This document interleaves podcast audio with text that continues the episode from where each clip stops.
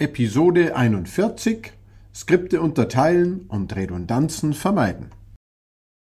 Hallo und herzlich willkommen zu einer weiteren Folge 5 Minuten FileMaker.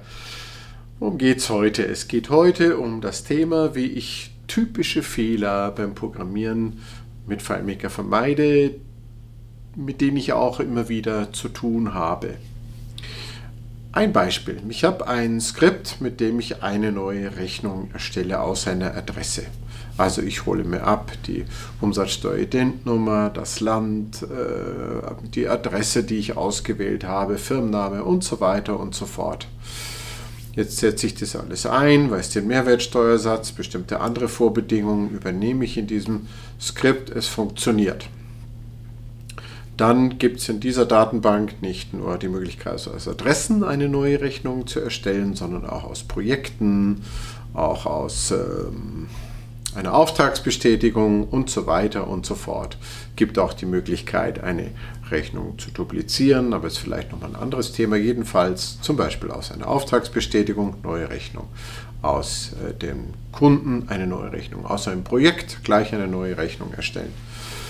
Nicht selten ist es so, dass man dann dafür drei Skripte findet.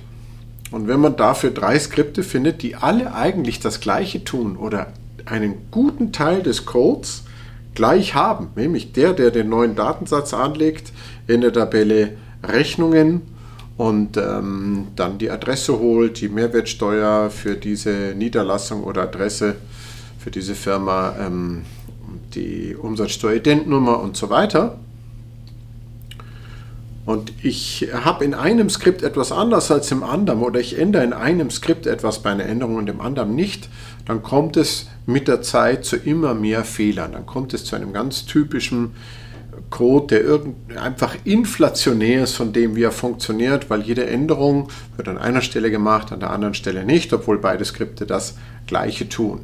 Deswegen ist es eine gute und gängige Praxis für Skripte oder Skriptabschnitte, die wirklich das Gleiche tun.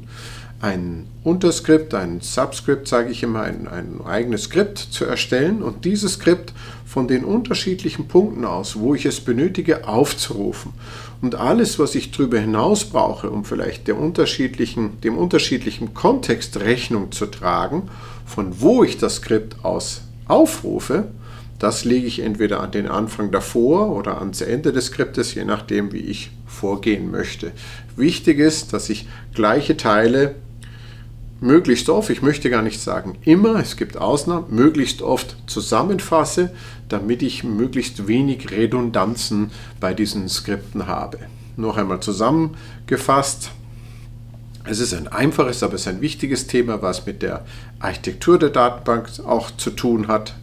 Habe ich für, sei es beim Drucken angefangen, Papierformat einstellen bis zum Rechnung und äh, eine Notiz oder sonst was erzeugen, habe ich immer wieder für gleiche Vorgänge ein eigenes Skript.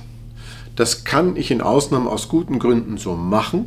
Dann sollte ich aber einen Grund dafür haben und wie schon früher erwähnt, sollte dieser Grund per Kommentar Zeile im Skript auch hinterlegt sein. Ansonsten würde ich dringend raten, gleichartige Skriptabschnitte zusammenzufassen. Das ist eine gute Praxis. Sie hilft, Fehler zu vermeiden, weil wenn ich eine Änderung habe, führe ich sie an einer Stelle durch und es funktioniert dann auch wieder gleich in allen Fällen.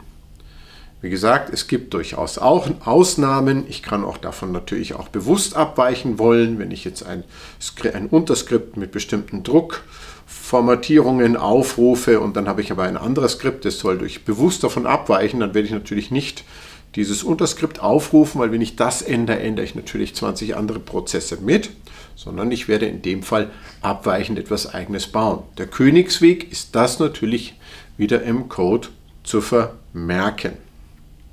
Generell, das kann man sich einfach merken, ist es eine gute Praxis, die hilft Fehler zu vermeiden Unterskripte, also Abschnitte in Skripten oder Skripte, die das gleiche tun, zusammenzufassen und dann von unterschiedlichen Stellen aus aufzurufen. Damit hat man wirklich viel Freude, weil es hilft bei Änderungen, vor allem bei Änderungen Fehler zu vermeiden. Ich hoffe, das hilft euch weiter, spannende und tolle Lösungen in FileMaker Claris zu bauen und ich hoffe, ihr seid wieder dabei, wenn es heißt 5 Minuten FileMaker. Tschüss!